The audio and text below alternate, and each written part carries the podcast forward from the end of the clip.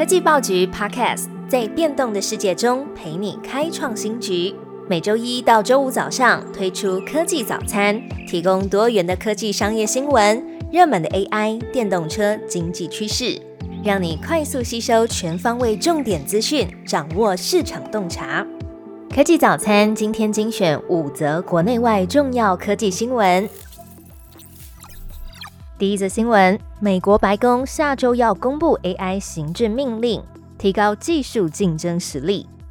美国政府将发布行政命令来确保美国在 AI 的领先地位。路透社报道，白宫即将在下周发布一项关键的政策，加强对先进的 AI 技术管理还有利用，包含对联邦机构使用的 AI 模型进行严格评估，确保可靠性还有安全性。并且透过简化移民流程，吸引全球顶尖的 AI 专业人才，来增强美国在全球 AI 技术的价值与排名。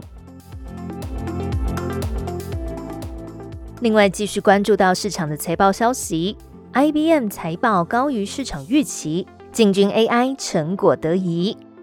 IBM 最新季度财报展示了转型战略的初步成果，第三季度营收达到一百四十八亿美元，超出市场预期的一百四十七点三亿美元。增长主要是来自于公司的软体部门还有咨询部门，但基础设施部门的表现不是太理想，营收年减百分之二点四，降到三十三亿美元。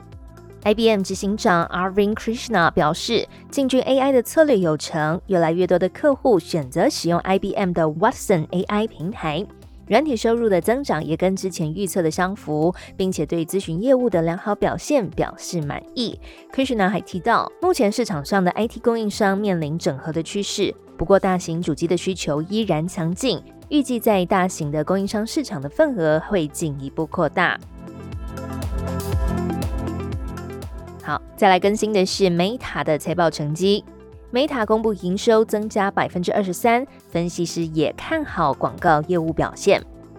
Meta 最新的季度财报亮眼，营收达到三百四十一点五亿美元，增长了百分之二十三，优于分析师预期的三百三十五点六亿美元。公司的营业利润率大幅提升，达到百分之四十，创下近两年来的最快成长速度。而 Meta 每天跟每个月的活跃用户数也都持续在上升，分别达到了三十一点四亿，还有三十九点六亿，年增都为百分之七。不过，Meta 的广告业务受到全球政治动荡影响，特别在中东地区的紧张局势，让这个广告的浏览数虽然呢年增百分之三十一，可是广告的需求明显下滑。不过，市场研究公司 Insider Intelligence 的分析师 Jeremy Goldman。他仍然是对 Meta 的前景乐观，因为 Meta 的策略执行和成本的控制，预计都可以在激烈的竞争市场中保持稳定的地位。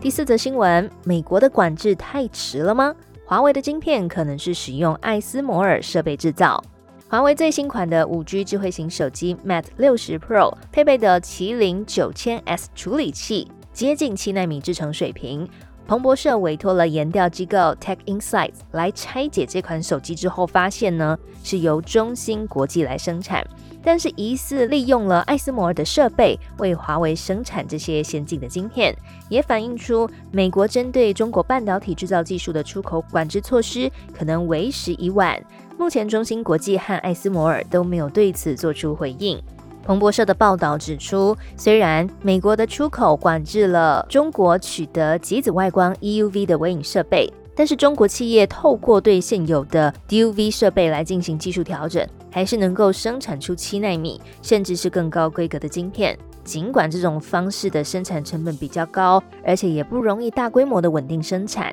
但是中国企业在过去几年合法购入大量的 DUV 设备，还是在全球的晶片战略布局中。奠定着一定的基础。今天最后一则新闻，我们听听看东京车展的消息。东京车展开幕，全新的 B N W I S Two 还有 S Two 亮相，Toyota 的电动跑车也成为焦点。每两年举办一次的东京车展盛大展开，吸引将近五百家的厂商参加，纷纷展示自家最新的电动车款技术还有理念。B N W 首次展示了全新的 i X Two 还有 S Two 的车款，预计会在二零二五年于亚洲市场首发。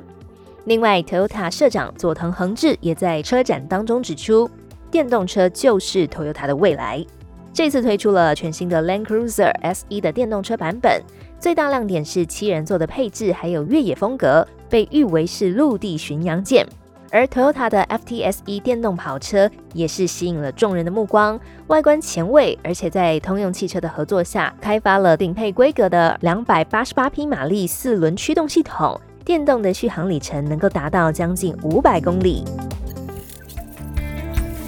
最好听的科技新闻都在 Tag Orange，锁定科技早餐，为你快速补充营养知识，活力开启新的一天。